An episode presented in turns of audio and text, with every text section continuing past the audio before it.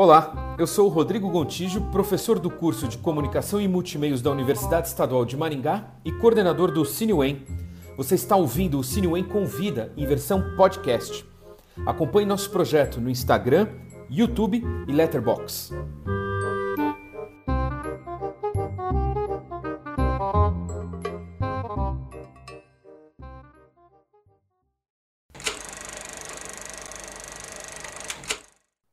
Olá pessoal, tudo bem? Eu sou Rodrigo Gontijo e começa agora a terceira temporada do CineWen Convida. E o tema desse semestre vai ser Conexão Latino-Americana, voltado aos encontros com realizadores latino-americanos que têm vínculos com o Brasil. O CineWen é um projeto do Departamento de Fundamentos da Educação da Universidade Estadual de Maringá e essa temporada é, real, é realizada a partir de uma parceria entre os cursos de Comunicação e Multimeios da UEM e da PUC São Paulo com o apoio da TV PUC. Vou dar um breve recado aos alunos e alunas do curso que estão assistindo a gente. Se vocês quiserem, podem validar esse encontro como uma atividade complementar no formulário que aparece no link no nosso canal no YouTube. E para abrir essa temporada, a gente vai ter um programa muito especial. A gente vai conversar com o diretor de fotografia e diretor uruguaio César Charlone com a presença dos interlocutores, a professora Ana Cristina Teodoro da UEM e o professor Amálio Pinheiro da PUC São Paulo. O programa ele vai ser dividido em três blocos. O primeiro vai ser sobre o filme Banheiro do Papa, de 2007, dirigido pelo César Charlone, juntamente com Henrique Fernandes. O segundo bloco vai ser sobre o filme Artigas La Redota, que completa 10 anos, dirigido pelo nosso convidado. E o terceiro bloco, a gente vai falar sobre a parceria entre o César Charlone e o Fernando Meirelles, que rendeu ao nosso convidado uma indicação ao Oscar de direção de fotografia pelo filme Cidade de Deus. Bom, vamos então começar o programa e a gente então começa com o trailer O Banheiro do Papa.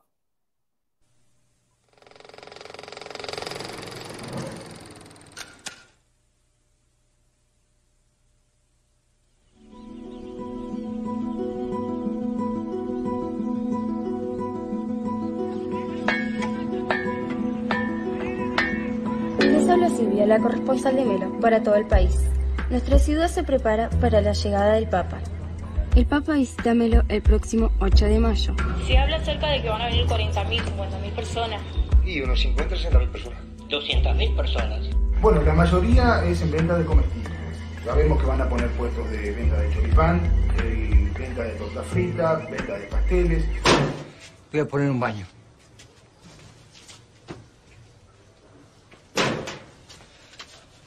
Para alquilar el día que venga el Papa.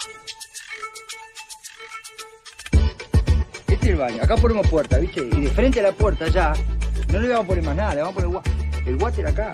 ¿Y el water dónde va? Economizado. Y el water lo ponemos acá en el medio, vos. ¿Qué le debo? Son 80 pesos. 80 pesos. ¿Qué haces, loco de mierda? ¿Pero qué haces, loco? Cuidado, cuidado, cuidado. Andate asqueroso, ¿no ves que me me baño? Yo quería ayudar. Con tres o cuatro viajes que yo haga, me traigo la plata para casi todo el baño. Santa María, Madre de Dios, ruega por nosotros, pecadores, ahora y en la hora de nuestra muerte. Amén. Virgencita, te pido que no la dejes sola en el camino hacia vos.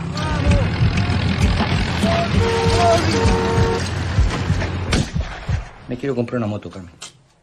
¿Con qué vas a comprar una moto? Seis viajes me dieron negro.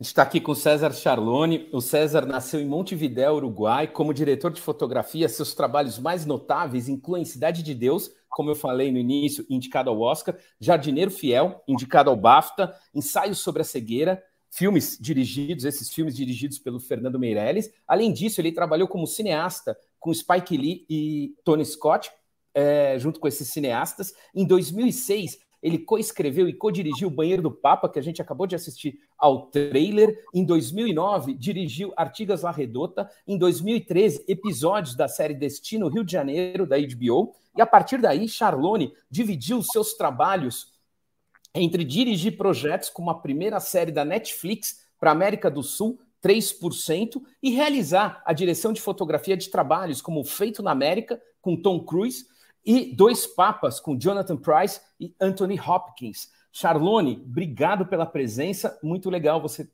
tá aqui com a gente nesse primeiro programa da terceira temporada do Cine Wen. Eu que agradeço, um prazer, imagine, falar de cinema é sempre um, um sonho.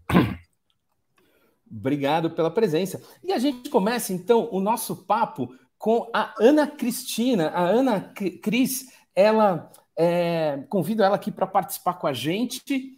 Ela é professora do curso de Comunicação e Multimeios da Universidade Estadual de Maringá. Ela estuda as ligações entre comunicação, história, cultura e imagens. É mulher, filha de caipira e nordestina, neta de negro e índio. Seja bem-vinda, Ana Cris. A palavra é sua. Obrigada, Rodrigo. Obrigada pelo convite. Um prazer estar na mesa com o professor Amálio. Parabéns a todos do Sinuem e da PUC nessa parceria tão produtiva para nós todos, né? É, parabéns pela produção a vocês e César, é muito gratificante conversar com você. Você é aquela pessoa que a gente agradece pela obra, né? Não, assim, não tem mais palavra que isso. É obrigada pela obra que você nos presenteia. É, eu revi o banheiro do Papa e vou falar com o coração. É, dessa, dessa outra vez que revi para essa nossa conversa, eu fiquei novamente com raiva, é, sufocado. Dessa segunda vez eu ri menos, né? Apesar de, claro, reconhecer também o humor ali no filme. É, eu queria lembrar um pouco a perspectiva das mulheres no filme. É, eu gostei muito da Teresa. A, a Teresa, a vizinha, é uma graça, né? A sequência dela dançando com, com a Carmen é muito bonita, muito potente. A Carmen, a esposa, é conservadora, é, perdoa o marido, que, que chega a ser violento, é, carrega o marido do bar, é cúmplice, né? Ela reclama, mas é cúmplice. É, na sequência com o marido, na, naquela divisão dos grãozinhos de milho, né? Que ele está distribuindo sonhos, ela não consegue elaborar um sonho para si mesma, né? Ela fala dos outros. Ela juntou dinheiro para o estudo da filha, que foi roubado pelo marido, e a Silvia Outra mulher, a filha, sonha ser jornalista, locutora. Você, César, quando jovem, é, não só quando jovem, infelizmente, você passou por ditaduras e, e nos oferece uma obra que apresenta complexidades, sem respostas fáceis. A, a Silvia, a filha, deixa o rádio e vai atrás do pai. Então, eu te pergunto, se você puder comentar para a gente, é um cerco fechado é, é, não tem saída, você concordaria que a sensibilidade do seu olhar e a criatividade do trabalho são resistências? E claro que você percebe que eu, eu peço o seu comentário num momento muito especial da, da nossa vida política, né? Não tem como não dialogar hoje com seus filmes nesse, nesse contexto que a gente vive. É, eu, eu, eu sinto, Ana, que, que lamentavelmente é, o ser humano ele, ele precisa de mais tempo para se educar, para se formar, do que o nosso desejo político e, e, e, e ético, né? Então, é, assim, eu lembro do, do movimento de liberação feminino quando eu era jovem, nos anos 60, e a gente achando que isso tinha triunfado, né? a mulherada é, rebolhando, que a gente fala em espanhol, como diz, é, o sutiã nas passeatas, a gente dando uma força para elas, a mulherada, sabe, e, e, e, eram minhas companheiras, minhas namoradas e tal. E a gente cresceu achando né, que isso tinha. E de repente a gente vê, não, na, na índole tem coisas conservadoras que ainda estão e que demoramos muito, né? Então, lamentavelmente, a batalha é muito grande. A gente tem que, né? A gente acha que a gente avança, mas a gente é uma tristeza como a gente retrocede, como retrocedemos agora, né? A gente achou que tinha avançado com todas as conquistas e que ah, os trabalhadores e, e, e os brasileiros, e aqui, aqui no Uruguai, inclusive, que a gente, sabe, ia reconhecer essas conquistas, ia se apegar a elas e não ia. Mas não, no entanto, a gente se deixa levar e se deixa enganar e, e, e retrocede, né? Lamentavelmente. Então, eu acho que o filme retrata um pouco isso. Retrata essa essa educação, vou dizer assim, que a gente leva dentro, onde a mulher ocupava um lugar, onde, sabe, é, o, o, o, vínculo é, é paterna, pai mãe ocupa um lugar, é, né? A gente vai, vai, vai, ter, que, vai ter que batalhar muito para progredir nisso aí. Obrigada, César. Imagine. Obrigado, Ana, pela pergunta. Queria convidar agora o professor Amálio Pinheiro. Ele é professor da PUC São Paulo, poeta, tradutor. Uma honra ter você aqui com a gente, Amálio.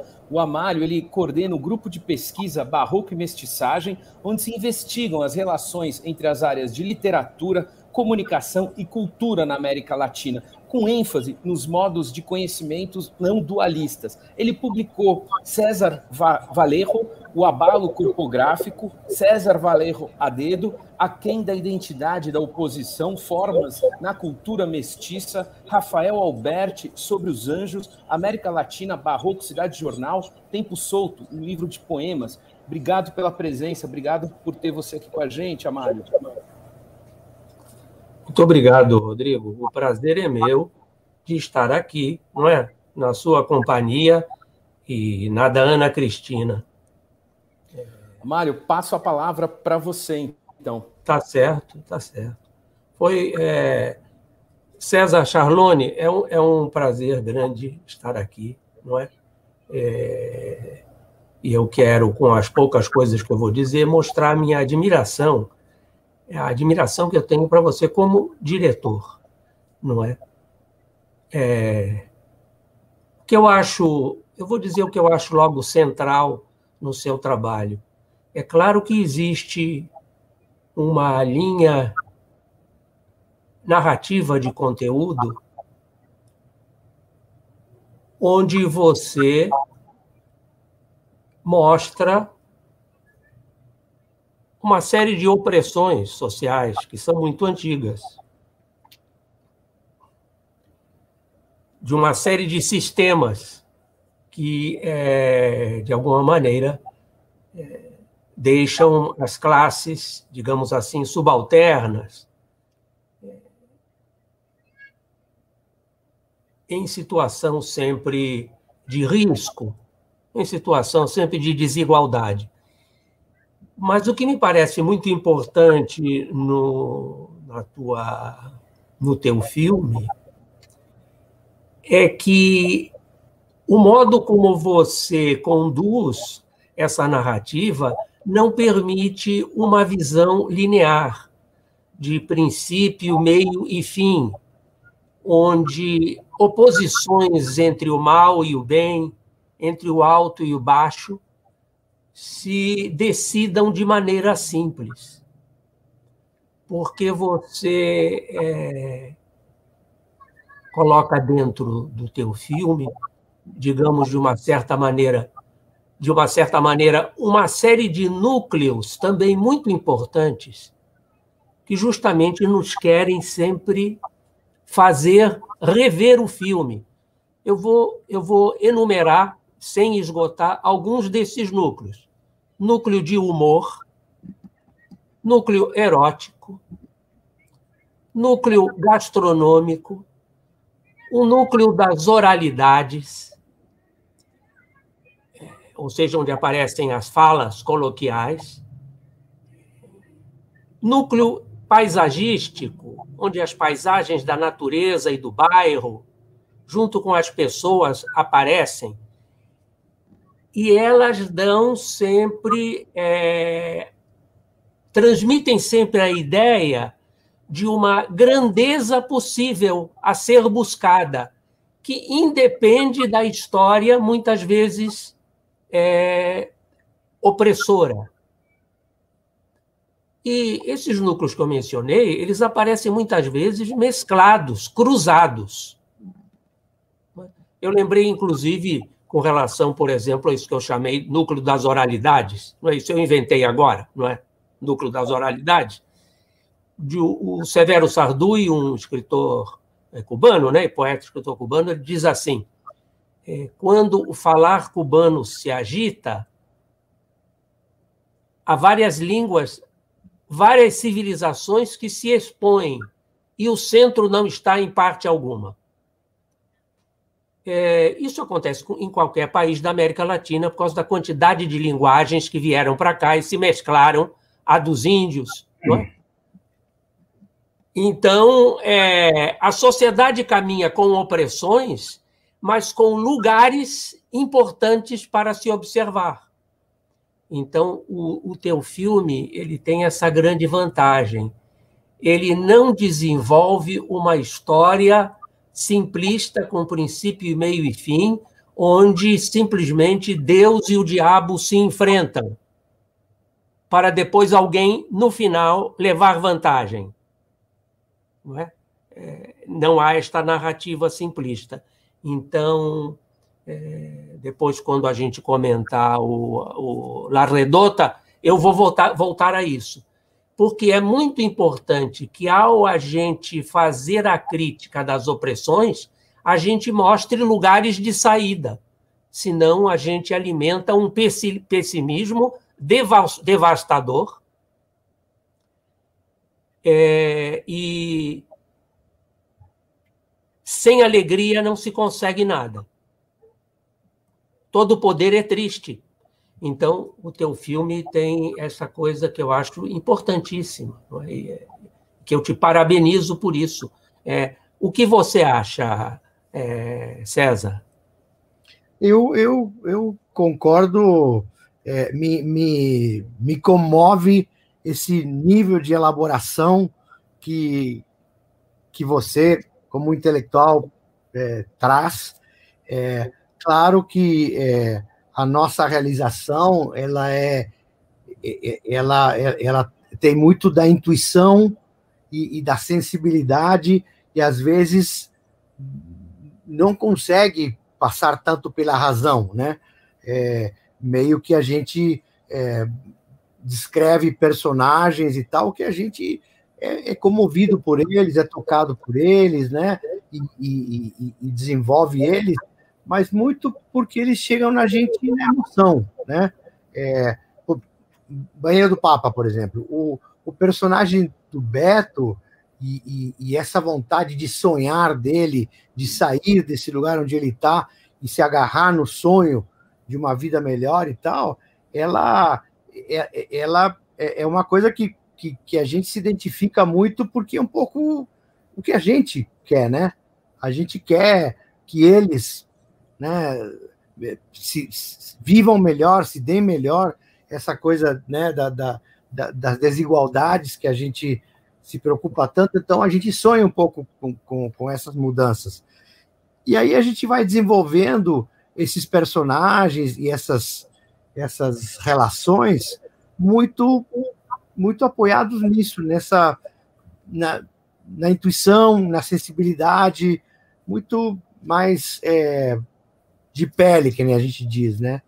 É, aí depois vem é, pessoas como você e, e, fazem, trazem esse, essa contribuição maravilhosa desse análise tão profundo e tal, mas que a gente nem sonhou chegar perto quando a gente estava elaborando, né? Na verdade, um pouco, sim, a gente é, não quer é, não quer estereotipar, não quer né? Não quer a coisa resolvida, não quer o final feliz hollywoodiano. A gente meio que, meio que se, se educa desde que a gente estuda cinema, que a gente, né, latino-americanos que somos, vimos de outra realidade e queremos contar a coisa de outra forma. E aí a gente vai um pouco nessa nessa viagem assim, retratando a nossa realidade, né? Que é assim, que não é preto e branco, que não é o bem e o mal, que nem você diz, né? Isso é muito mais de Hollywood que da gente. A gente tem, né? essa riqueza, né? Sim, é, é, muito bem, porque a periferia que sofre, é, você fala muito de lugares periféricos, não é? Nos dois filmes, onde há essa mistura de índios, negros, mulatos, não é? é etc., não é? Descendentes de italianos, de espanhóis, Brasil e Uruguai mesclados também em alguma medida. É, a periferia ela é o lugar da criação também. Então, a gente tem que, ao mesmo tempo que mostra que a periferia sofre e é oprimida, nós temos que mostrar a partir de onde que ela busca forças para sobreviver, não é? é Totalmente. Isso é importante. Totalmente. Totalmente. É isso aí. É isso aí. Obrigado, professor Amário. Obrigado, César. A gente encerra aqui, então, o primeiro bloco e a gente vai agora para o segundo bloco e a gente assiste ao trailer do Artigas La Redota, que vai ser o assunto que a gente vai abordar no segundo bloco.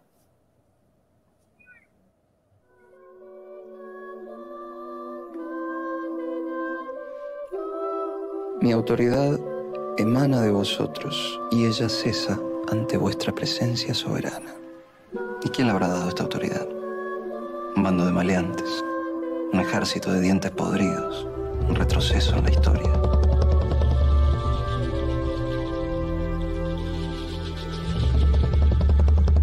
En los campos de batalla de Europa mate enemigos de España. Mis enemigos. En esta América mate traidores como este Artigas. Maestro, su excelencia, el presidente Máximo Santos. ¿Sabe qué está haciendo usted? Está pintando la patria.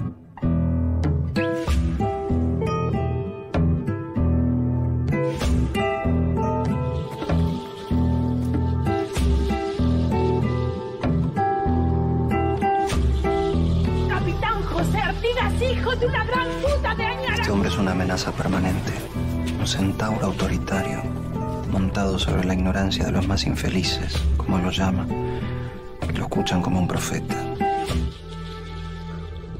¿Qué quiere que haga? Pero muerto el perro, se terminó la rabia. ¿Tú qué servicio le prestas? Soy su sombra. ¿Vos sabés lo que hacemos con los traidores acá adentro?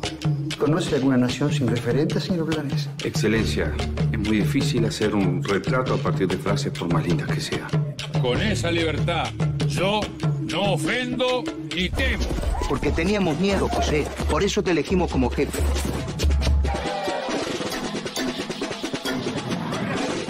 Aquí ni el más pobre, ni el más rico es mejor que el otro. Ahora podemos ser lo que queramos. Podemos ser ingleses, franceses. O podemos ser nosotros. Americanos.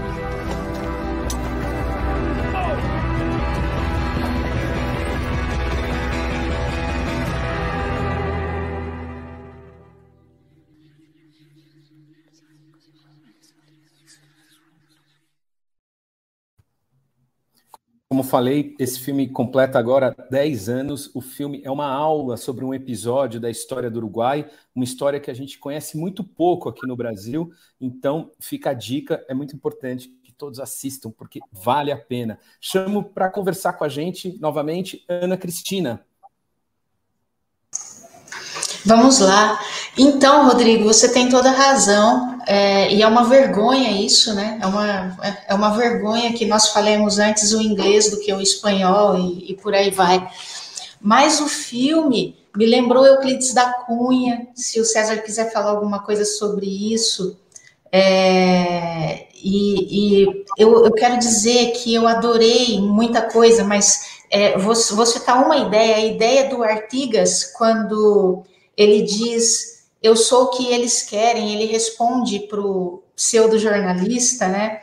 É, é, e, e, no próprio decorrer do filme, primeiro a gente se confunde, a gente acha que aquele comandante é o Artigas, né? Depois a gente vê que não é. E, e, e o filme nos conduz a, a, a, colocar a figura do Artigas em muitas daquelas personagens do Laredota E isso é fantástico, isso é muito interessante, isso matiza a ideia do, do herói, a ideia da personagem é, central na, na política, né? É, então não havia uma imagem do Artigas, e isso lembra para nós brasileiros o que aconteceu com Tiradentes também. Né? O Brasil precisava de um herói é, que, que desse outras cores para a suposta independência, e Tiradentes foi forjado, foi forjado é, é, na iconografia parecido com Jesus Cristo, o, o que é um anacronismo, né, o que é um, um erro histórico, a gente tem isso registrado é, com fontes em livros de historiadores. Aí a gente tem o, o pintor, o Blanes, Blanes, é, que procura referências para fazer uma imagem do Artigas por encomenda de militares, né? É, e a imagem final, fazendo um salto lá para o final, e eu fiquei me perguntando, será que o, o Charlone, o diretor, ele, ele tem ali nesse pintor que busca suas referências para constituir um retrato, é, um, um, certo alter ego, né?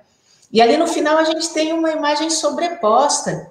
Ele, dando um spoiler aqui, ele se vê obrigado a, a remendar o, o, retrato que ele fez, e a gente tem ali uma série de sobreposições, mas com ironias, né? E a, essa construção do filme lembra a própria construção da história. A história é, é sempre forjada, as narrativas históricas são disputas, né? Que dizem respeito a, a, a, as estruturas de poder, a, a, quem detém o poder no momento em que a história é contada. Então, a gente retoma, se reapropria do passado de acordo com o interesse e, e as disputas de poder do presente, né? E aí o, o filme me sugere que as imagens, elas também podem ser criadas, falseadas, forjadas. É, e aí eu, eu, vou fazer alguns comentários, César, se você puder é, bater um papo, né, é, é trocar uns passes aqui, eu agradeço. A, a procura do Blanes, do pintor por Artigas, e, e na metamorfose do Lara, do Calderon, é, a gente pode ver ali é, uma metáfora da montagem do próprio cinema. É, então, esse é, um, esse é um aspecto. E aí, é, eu, né, eu tenho formação em história, vejo ali esse paralelo da, do esforço de constituir uma narrativa, que é uma narrativa fundante, que é feito na historiografia e é feito no cinema também, ainda mais nesse filme que eu acho que a gente pode dizer que é um épico, né? E é um épico, porém fronteiriço. E aí eu vejo uma coisa em comum entre o, o, o Artigas e o Banheiro do Papa, que também tem aquela situação de fronteira, né? É... E aí eu te pergunto, para o seu Artigas, o Artigas que você elaborou ali, que você forja, né? Ainda a pátria tem uma nação é, e, e, aí eu, assim, dou. Por que eu pergunto isso? Tem uma, uma, um cheiro de Latinoamérica ali, um, um cheiro de uma coletividade que extrapola a fronteira nacional. Mas pode ser que eu esteja viajando demais, né? Então, se você puder comentar, eu agradeço. Era isso que eu queria te perguntar. O sonho do Artigas era a Pátria Grande. Era o sonho né, da América, né? Isso era. É... Ana, eu queria, que, queria te contar um, um, uma particularidade. Esse filme, por ser um filme de história, ele teve muita possibilidade de criação, porque a gente tem, na narrativa histórica, a gente tem pedaços, mas esses entre pedaços é a gente que inventa e que preenche e tal, né? E o Artigas, ele, eu como é, criança uruguaia, eu cresci com Artigas como um cara que tinha frases bonitas. Era o que a gente recebia, né? Depois vem a história e tal, mas eram essas frases, né? É, sejam os orientais tão ilustrados como valentes, enfim, um monte de frases que a gente cresce, né? Ninguém é mais que ninguém, enfim. E a gente, é, escrevendo o roteiro, é, veio essa coisa para mim de que a gente podia inventar umas frases que pudessem ser pro Artigas, né? Porque algumas foram escritas e outras, de repente, não foram escritas. Então, eu me permiti escrever uma frase que eu pus na boca do Artigas, que sou eu que Bolei que tem um pouco o estilo do Artigas, que é coitado do povo que dependa de um homem ou de um nome. E para mim tem muito isso assim, é, eu acho que é um, é um, é um sinal de maturidade de uma nação ela se desprender dessas figuras, né, caudilescas, né? Então a gente vê as sociedades mais evoluídas, mais educadas, elas não têm esses heróis nacionais, né? Porque o, o heroísmo é, sabe, é, é, o dia a dia da pessoa, é, é né, é a construção. Então, é, para mim é super interessante essa coisa assim, e a gente brincou muito quando o, o, o, o militar diz para o Blanes: é, invente, invente, eu preciso de uma figura para pôr na parede. Era isso, a gente precisava substituir o crucifixo e precisava, sabe, unir a nação em torno de uma figura. Isso é um, para mim, é um sinal de imaturidade enquanto, enquanto sociedade, né? A gente depender de uma figura, né? É, essa coisa que a gente tem, o peronismo na Argentina e tudo isso, né? Que são, para mim, são imadureces, né? Nacionais. Então, foi, foi muito gostoso brincar com a história, com essa coisa assim, e pensar nisso, né? De que a gente é, precisava é, passar esse, esse, sentimento assim de que não interessa quem é a pessoa, né? Interessa esse sentimento de nação que está se formando, e isso que é o que, que é o que vale a pena, né? Ótimo, obrigada, César.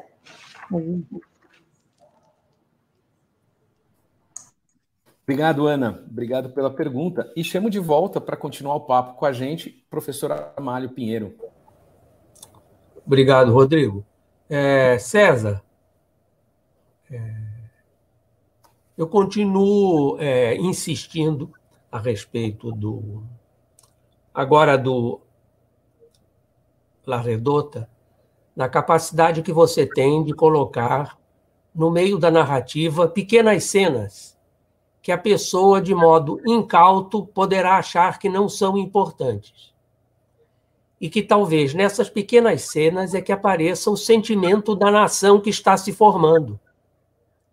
E não só é, nas palavras dos caudilhos. É, isso me parece muito importante. Já que a nação que está se formando chamando a América Latina, inclusive o Caribe, de uma nação, não é? é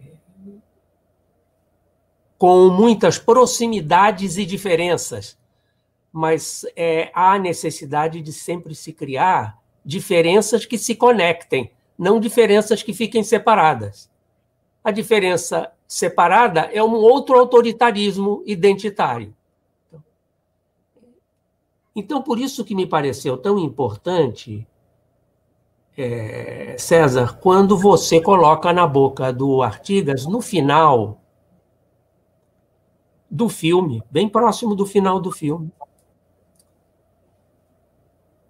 é, quase como se fosse um, uma espécie de discurso com um ar de manifesto, ou de quase manifesto, ele começa a dizer para aquele povo que está ali na frente dele é, que é, isto é um caos, isto é uma mescla. É, aqui tem gente de todo lugar, eu não lembro exatamente das palavras agora, mas isso é o que nós viremos a ser. É daí que nós poderemos ser, ser alguma coisa. Eu achei isto magistral, porque isso dá conta do seguinte: o que nós vamos ser não poderá ser igual ao que a Europa foi, certa ou errada. Nós somos uma outra coisa. E ser uma outra coisa é uma estranheza, porque é um outro campo de relações que nós temos que experimentar. Então, sempre que politicamente a gente cai em oposições binárias, a gente não está seguindo o caminho que nós poderíamos ter. Daí a importância do cenário erótico humorístico que é, persistem nas imagens que você coloca, não é? é? E o que eu queria lhe perguntar é o seguinte: é, o que você quis dizer mesmo com essas frases, com aquele, aquele, aquela espécie de discurso do Artigas, é, onde se referia ao que nós poderíamos ser, é, o que fazer com essa mescla, é, que muita gente chama de caos. É, você compreender a mescla é sempre algo difícil, porque a mescla, a mescla nos obriga a pensar algo entre um e o outro. A mescla não é nem um nem o outro. É, se trata de aprender o que está no meio. É, é um deslizamento onde, na verdade, você não consegue definir o inimigo. É muito simples a vida, né? Se houvesse inimigos completos é, e pessoas do bem completas. Nós vivemos um momento na nossa história e no mundo onde o que se está fazendo é isso. Se encontrando inimigos fáceis de destruir. Já para dizer alguma coisa, isto é muito fácil. Não é inteligente você definir um inimigo e começar a construir narrativas mostrando a opressão que ele causa. Esse, claro que vou lutar contra este inimigo, para isso existem os movimentos de rua, existem as reportagens, mas o cinema, a poesia, a literatura, ela tem que construir uma coisa mais interessante. E essa coisa interessante, ela sempre tem que ser plural. É isso aí, Charlone. Então, eu te perguntei a respeito daquela cena. Então, é, foi, foi, foi muito divertido ir criando, e, e, e, o fato de que esse jornalista ele era um. Ele fazia às vezes de um fotógrafo, né? Não tinha câmera fotográfica, mas ele desenhava, né? E, e esses desenhos permitiram a gente brincar muito. Então, um dos momentos que eu me diverti mais brincando é quando ele, quando ele, quando ele está presente, antes do Artigas fazer aquele discurso, ele está presente vendo aquele caos, cada um reclamando uma coisa, cada um pedindo uma coisa para Artigas, né? E cada um. E aí ele saca, porque ele tinha se perguntado antes: que, que cazzo viemos, cazzo não porque é italiano, que, é. que carajo vinimos a ser aqui, os espanhóis? O que, que a gente veio buscar aqui, né? Porque aqui não tem o ouro, do, do Peru, aqui, o que, que nós estamos fazendo aqui? E aí ele começa a desenhar bolinhas que lembram moedas de ouro, né? E ele diz assim: Eu sei, nós viemos buscar ouro, prata. E lentamente essas bolinhas ele vai pondo um olhinho, um cabelinho, e esses, essas bolinhas elas vão se tornando rostos de pessoas. E ele fala: Não, é isto que nós viemos buscar. Essa diversidade, essa riqueza de ideias, de raças, de cores. E acho que é isso que é a nossa riqueza, né?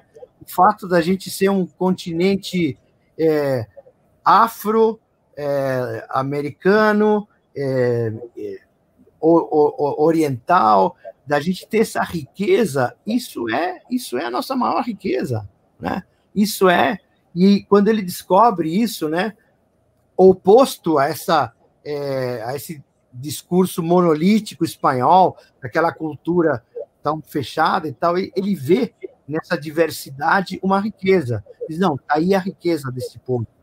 Não é o ouro, não é a prata, senão é essa diversidade. Isso que, que eu acho que é, é divertido e que o Artigas depois reforça quando ele fala, sabe, que é, nada está conquistado aí, o que está conquistado é na busca constante da utopia, né, que está Sim. mais e que é isso que nós temos que buscar. Mas eu acho muito divertido essa, essa criação do jornalista que transforma essas moedas em rostos de pessoas diversas da nossa América Latina, né? Muito bem. Certo, obrigado, César. Imagine, obrigado a você, Mário. Obrigado, Amálio. Obrigado pela pergunta. E agora a gente encerra então o segundo bloco e a gente vai para o terceiro bloco, onde a gente vai falar sobre a colaboração entre César Charlone e Fernando Meirelles em tantos filmes feitos aí em parceria. E a gente começa então com o trailer do filme Cidade de Deus, que levou Charlone à indicação do Oscar de melhor direção de fotografia. Vamos ao trailer.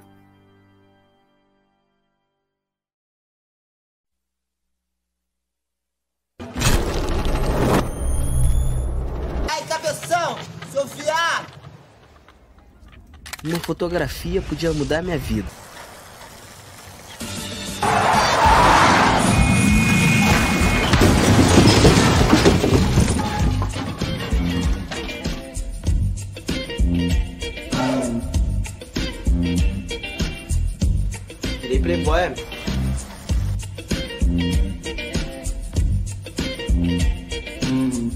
Cocota bota ovo quando balança a bundinha no baile. é? Ah, é? É.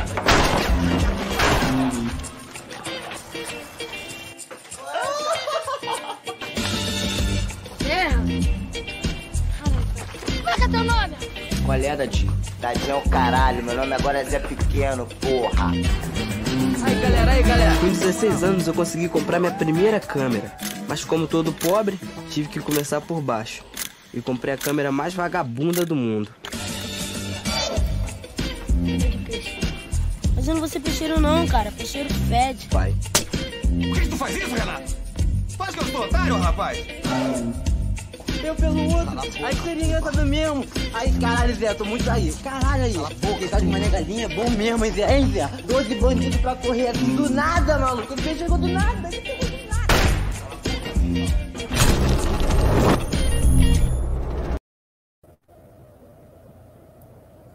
Muito legal, muito bacana. Um filme que foi um marco na cinematografia brasileira, se tornou um marco aí, entra sempre nas listas de melhores filmes e, e, a gente e ele sempre é colocado como o final ali do cinema da retomada. E é um filme muito impactante. Acho que marcou aí toda uma geração. É, eu queria começar perguntando para você, é, César, qual foram os desafios para fazer esse filme? Eu sei que vocês fizeram um curta-metragem antes, né? Foi feito um curta-metragem antes e depois vocês fizeram esse esse esse longa e foi um longa aí que foi uma produção aí sofisticadíssima, né? Vocês filmaram com não atores, é, é, externas e tudo mais. Eu queria que você comentasse um pouco sobre os desafios é, em fazer esse filme. O, o, desafio, é, quando, quando eu cheguei no filme, o Fernando tinha tomado uma decisão muito valente de é, fazer um filme é, 100% com atores não profissionais, com exceção do Matheus Nastergalli, enfim, alguns outros, né? Mas a grande parte do elenco eram não atores, ou melhor dito, atores sem a, a formação do ator, né?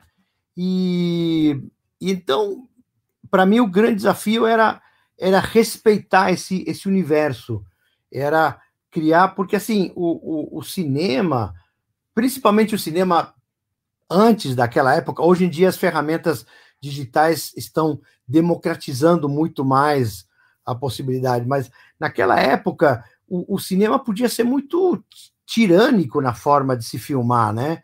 Muito exigente, que a marca, que o foco, que a luz certa, que tudo isso, isso é, bitolava muito o trabalho do ator e do diretor com os atores, né?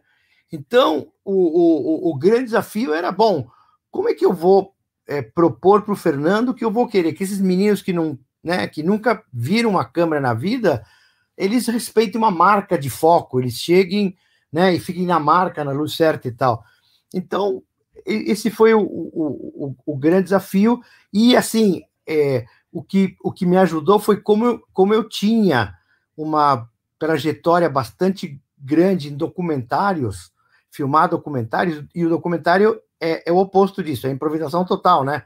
Eu estou filmando, por exemplo, eu filmava com Renato Tapajós as, as passeatas né, em São Bernardo do, do, dos metalúrgicos, da onde surge Lula e tal. E lá você tá, sabe? Você tá filmando a, né, os caras e, e, vem a polícia e, e você vai improvisar. Então você filma muito mais improvisado, não tem uma marca. Então a proposta que eu que eu fiz para o Fernando é que a gente deveria encarar a parte técnica do filme como um documentário, para dar para esses meninos a total liberdade deles se mexerem. Então, isso condicionou a minha forma de iluminar, por exemplo. Eu iluminava o set escondendo, porque você vai num set de filmagem, você vai ver tripé, lâmpada e tal, né? Aqui não, aqui eu escondia todas as luzes atrás de janela tal, para que o set fosse o mais parecido a uma casa de verdade, né?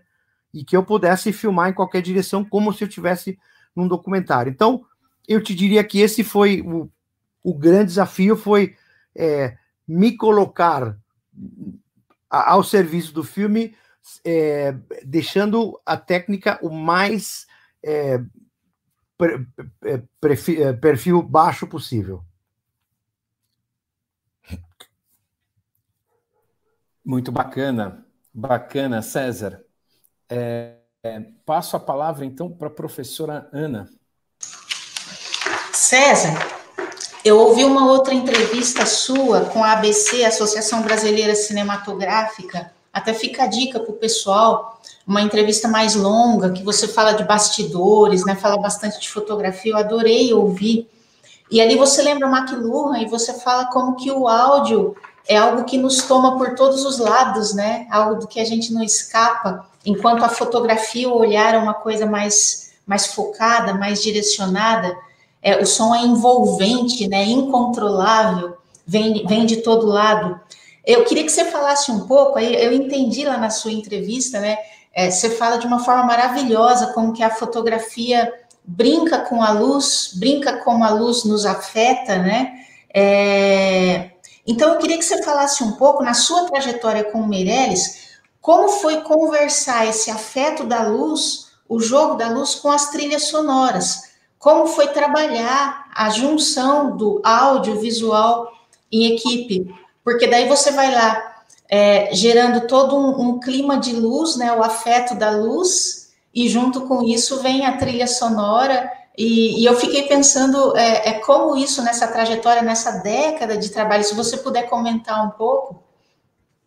Então, é, sim, sim, de fato, o, o McLuhan foi era o, o era a bola da vez quando a gente estudava, se era referência constante, né, do meio a mensagem, tudo isso, né, era o, o, o, que, o que mais a gente se referenciava e tal. E tinha essa coisa que tinha me chamado a atenção, que tinha a ver com o que eu estava vivendo também. Eu sempre achava que o pessoal do som tinha uma liberdade, né? Que as trilhas sonoras, né? Você colocava, você colocava para fazer o som de uma bola de futebol atravessando o quadro, você colocava o som de uma bomba, né? Enquanto imagem não, a imagem tinha que ser mais realista, né? Então que tinha essa coisa assim que o McLuhan falava que que o, o olho é mais careta e que a orelha é mais livre, né, mais progressista, né? O, o, e, e, tem um pouco isso, assim, o som, né? Por isso que a música se permitiu ser, ser abstrata e ser, né? Muito antes que, que a pintura, né? A gente ficava ainda no realismo da pintura e a música já estava estraçalhando lá, né? Fazendo todo tipo de firulas. É, então, é, eu, eu sempre tive essa, essa relação com de respeito com o universo do som e, e, e, a possibilidade que o som tem de criar sensações e tudo na gente, né? Quando a gente está filmando, Ana, a gente não tem ainda é, a ideia de qual vai ser a trilha do filme, né? Isso vai vir depois, né? É, então, eu, assim, trabalhando com o Fernando Meirelles nos filmes, é, ainda não não a gente está filmando e não participa da, da escolha musical. Isso, isso é, é uma etapa que vem depois, em função das imagens que a gente criou e tal, que o editor vai se sentar e ele vai buscar a trilha que vai combinar e tal, e aí ele vai propondo, né? Isso é, é, é a etapa linda da montagem, que essa coisa se sabe, de você começar a pôr as, a brincar com as imagens e pôr uma trilha para ver como ela. E é maravilhoso, porque de repente você junta cinco imagens, né? Cola um, uma na outra, e aí você põe uma trilha e tem um sentido. Aí você troca a trilha e põe outra trilha e tem outro sentido, né? Totalmente diferente. É muito mágico isso, né? Mas, é, lamentavelmente, isso não, não, não está no set quando a gente está fazendo. É, é, é, outro, é outro departamento, por assim dizer, né? Eu gosto muito, quando eu estou dirigindo, no Artigas La Redota, por exemplo, eu pedi para o Luciano Superviel, que foi o, o músico, para ele me dar umas trilhas para eu filmar com elas porque eu queria usar. E então eu filmava com headphone e tal, e, e, e me inspirava um pouco, porque é, câmera tem uma coisa assim, operação de câmera tem uma coisa meio de instrumento musical, né? Como você mexe o, o quadro e tal, né? Então, às vezes, ter uma música para me apoiar me ajuda muito. Então, é, nesse caso, eu, eu, eu, eu, trabalhei com a trilha antes, mas em geral é uma coisa que, que é feita depois, né? Então, é, no caso assim, o, o Fernando é, é, é, um é um riquíssimo criador. O Fernando adora montagem e tal, e ele ele ele filma imaginando já a montagem, né? É, acabamos de filmar, ele diz, ah, eu estou imaginando esse plano colado com aquele e tal, e acho que eu vou usar tal trilha. Ele vai contando, mas esse é um processo que vem depois. Obrigada, César. Legal. Imagine, Ana. Muito bacana, César. É... Amálio, você gostaria de fazer alguma pergunta nesse bloco? Fique à vontade. Sim, uma pergunta, uma pergunta rápida. Obrigado, Rodrigo. É, César, numa entrevista sua, você disse algo que eu achei muito interessante, até porque eu concordo com o que você disse. Você disse que o Brasil era bom em documentário e a Argentina em ficção no cinema. Você podia desenvolver isso rapidamente? Olha, eu. Eu, eu concordo com isso, hein? É, Sim, não, não. Para mim, para mim é uma questão é uma questão meio estatística, assim, sabe? Eu vou ver os filmes e os cineastas que eu mais admiro no Brasil, admiro um monte, mas assim, Eduardo Coutinho, é, o, o, o, João Salles estão, estão num nível, sabe, muito superior. E eu não, não consigo pensar na Argentina em, em documentaristas desse nível, né?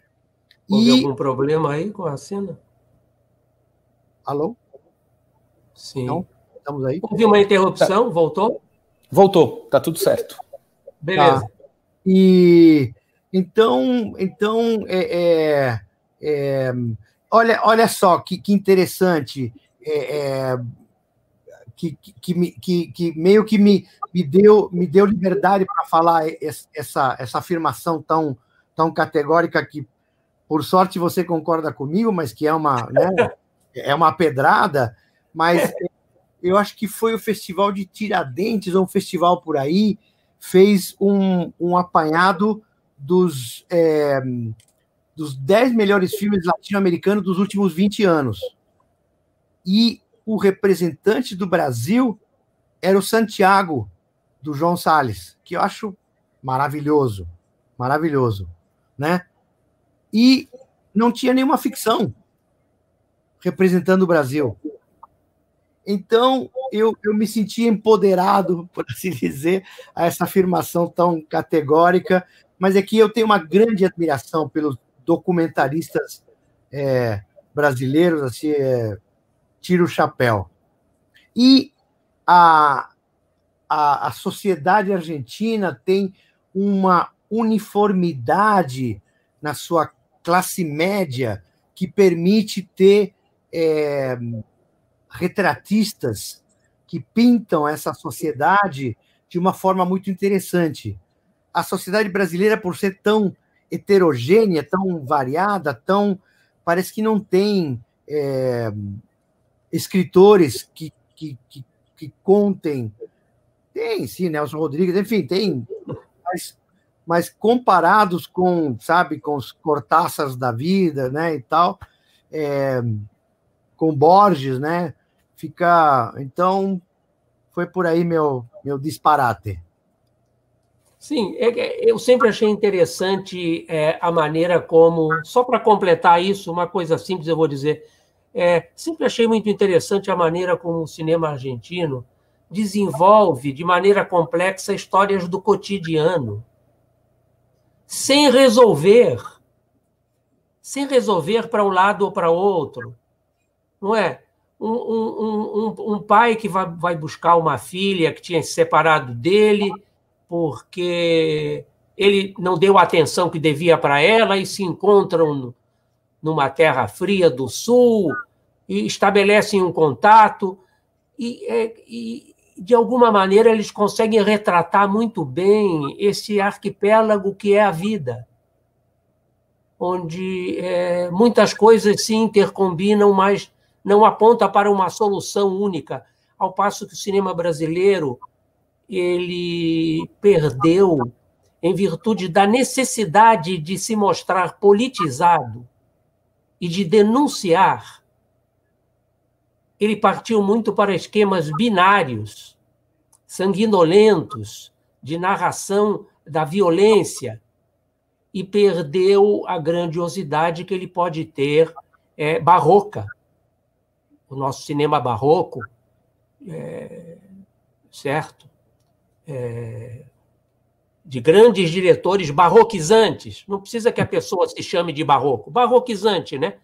Isto em que aparece uma espécie de cultura entrepadeira, não é? As pessoas se amam enroscadas na paisagem, não é? Então, se a gente não consegue mostrar o lugar de onde uma sociedade melhor vai surgir, nós não conseguimos fazer política.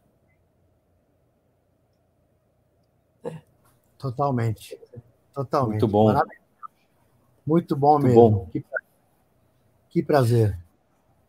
A gente tem alguns comentários que estão chegando aqui para a gente no chat. É, a professora Marta Lúcia, ela faz um comentário ali naquele momento que a gente estava falando sobre o Artigas. Ela diz o seguinte: o que devemos ser virá de nós mesmos, do povo, e não pela cabeça de um ou mais líderes. As narrativas devem ser decolonizadoras. Muito legal, professora, muito bacana. E a gente tem também o professor Tiago, que é professor do curso de Comunicação e Multimeios da UEM. Ele faz uma pergunta para você, César. É, quais são as suas referências artísticas? Outros diretores, artistas, escritores que funcionam como grandes inspirações? Olha, é, é, a gente busca é, avulso, né? É tipo, para cada filme. Eu vou fazer, eu vou fazer, por exemplo, o, o ensaio sobre a cegueira, e aí eu vou ler Saramago e vou entrar no mundo Saramago, e aí vou ver, bom, quem mais pintou cegueira? Quem, e aí vou buscando. Então, é, eu, eu, eu faço para cada, cada filme que eu faço, eu, eu, eu, eu busco eu, eu, eu, chego até a fazer um, um disquete, hoje em dia mais não, mas um pendrive, onde eu vou acumulando referências, né? Então, no Artigas, obviamente, eu parti do Blanes, que é um pintor que, além do que eu admiro muito, e aí eu vou procurar Blanes e, né, que outros caras pintaram a história, e, e então é, eu te diria que para cada filme ou para cada projeto eu, eu vou buscar quem, que me ajude a chegar perto, né? É, lá, desde quando eu fiz o Feliz Ano Velho com, com Roberto Gervitz, era o Chagall, né? Sempre tem um, um, um algo, e, e, veio um pouco dessa coisa que eu estava falando da intuição. Você lê o roteiro, e aí você, né, o, o roteiro entra na sua, no seu inconsciente, e aí você eu tenho um costume que, que repito sempre, eu começo a folhear. Sabe quando você está folhando assim, e de repente uma, uma imagem me chama atenção, e eu não penso por que me chama atenção. Eu separo ela. Depois, mais adiante, que eu vou, ah, é, tem a ver com isso, com isso, com aquilo. Né? É um processo que o subconsciente fez, ele me filtrou aquilo, ele me separou aquilo e me destacou. Então, eu, eu tenho muito esse processo muito intuitivo de, como eu te digo, de folhear imagens e buscar, e aí eu vou fazendo meu banquinho de referências, que eu gosto, por exemplo, de Muitas vezes eu imprimo elas em papel e eu, eu ponho no escritório para todos os membros da equipe entrarem e se compenetrarem com aquilo lá e tal. Então, é um, é um, é um constante alimentar. Então, não tem um. Claro, tem mestres, né, que, que a gente admira e tal, sempre, mas para como referência é sempre é, o projeto que vai me propor qual é a referência. Muito bacana, César, muito legal. Deixa eu te fazer uma pergunta, César. Como que você vê hoje é, esses instantes, esses momentos de coprodução? A gente vê o que os seus filmes sempre é, foram feitos ali, os filmes que você dirigiu, com coproduções de diferentes países. É, eu queria que você comentasse um pouco sobre esse instante que a gente está vivendo, esse momento das coproduções é, de diferentes países aí estarem é, coproduzindo um filme. Olha, é, te, te, te, explico até anedoticamente. Eu fui procurado para dirigir com o Henrique o Banheiro do Papa e não tinha nenhuma aspiração disso ser uma coprodução. Mas como eu, como eu tenho um pé no Brasil e como eu faço terapia há muitos anos para tentar ver se eu sou brasileiro uruguai, ainda não consegui resolver e não vou resolver, porque, como diria Amália, eu sou um pouquinho de tudo isso, né?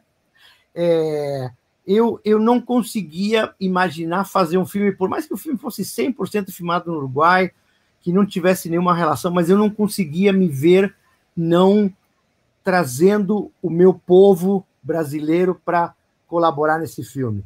Então eu mostrei o projeto para Fernando Meirelles, que virou coprodutor do filme, e trouxe o filme para.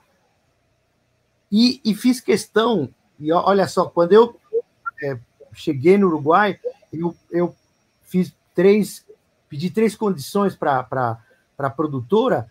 Uma, que eu pudesse mexer no roteiro, coisa que eu fiz, sentei com o Henrique e. Dois, que eu pudesse levar um preparador de elenco brasileiro, que era uma coisa que eu tinha aprendido do Fernando no Cidade de Deus, como a Fátima Toledo foi maravilhosa em preparar aquele elenco para virar o que virou. E três, que eu pudesse trazer um montador brasileiro totalmente alheio àquela realidade uruguaia para dar uma visão internacional, porque senão a coisa ia ficar muito local. Então, o Gustavo Gianni, que foi o montador, ele foi para o Uruguai visitar para conhecer, passou dois dias e foi o contato que ele teve com o Uruguai e não tinha mais nada e montou o filme brilhantemente por isso, porque ele traduziu para um público internacional aquela mentalidade uruguaia que fez com que o Brasil entendesse o filme. Então, para mim, essa coisa de coprodução é fundamental. Eu todo filme que eu quero que eu vá fazer, eu vou tentar trazer meus amigos de outros países para enriquecer o filme, né? Porque acho que é isso, essa, essa diversidade que a gente estava falando antes, ela enriquece o filme, né?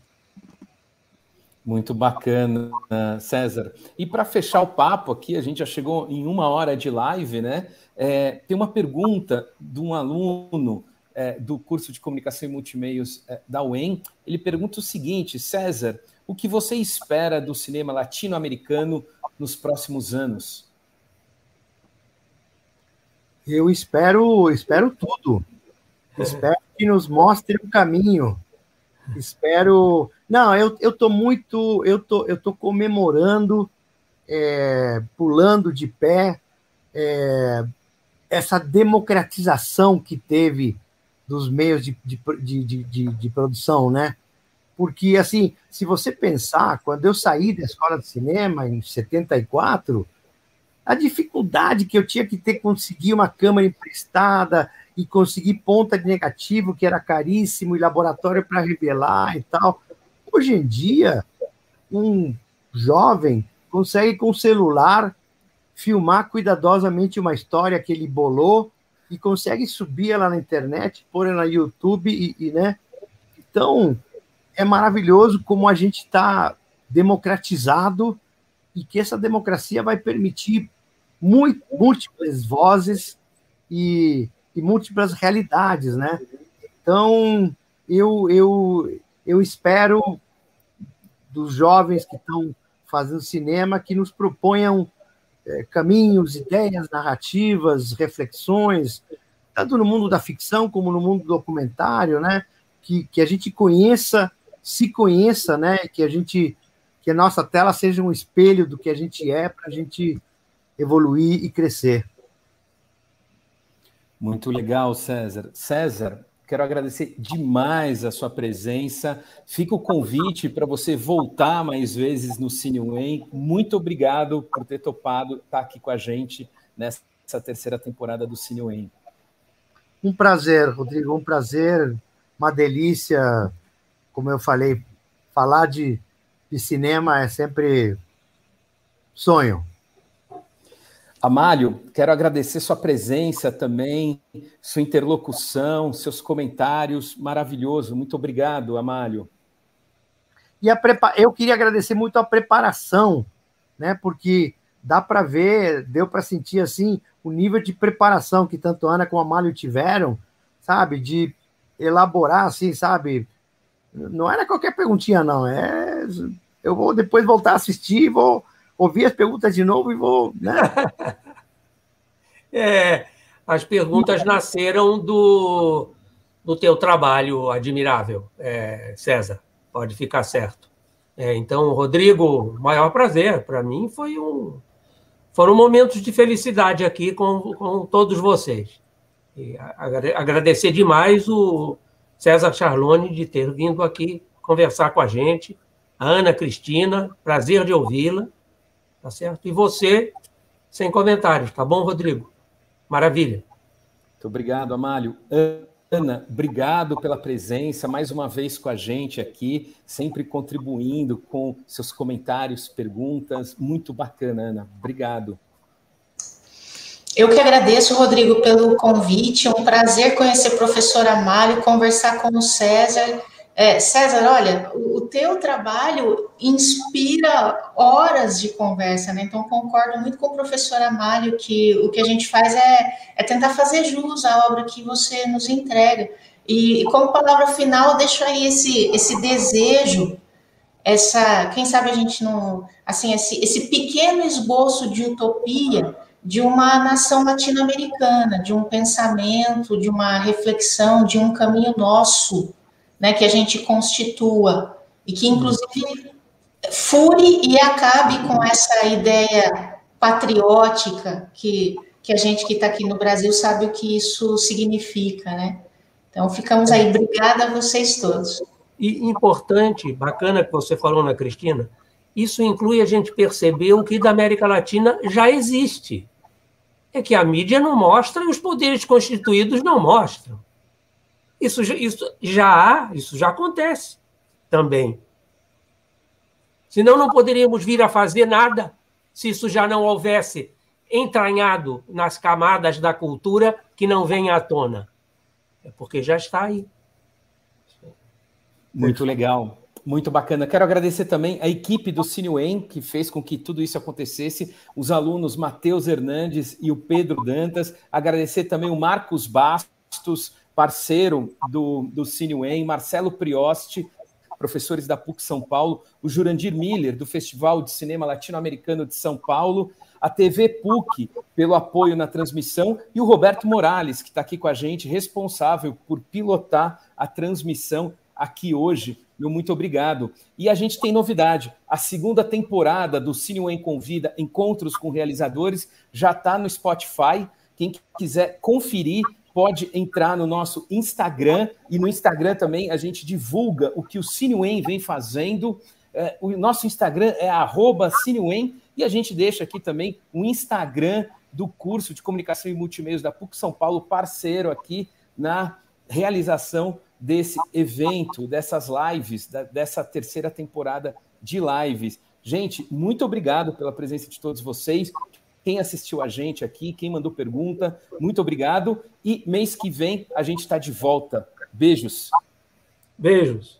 Beijo. Abraço grande. Tchau, tchau. Tchau, tchau.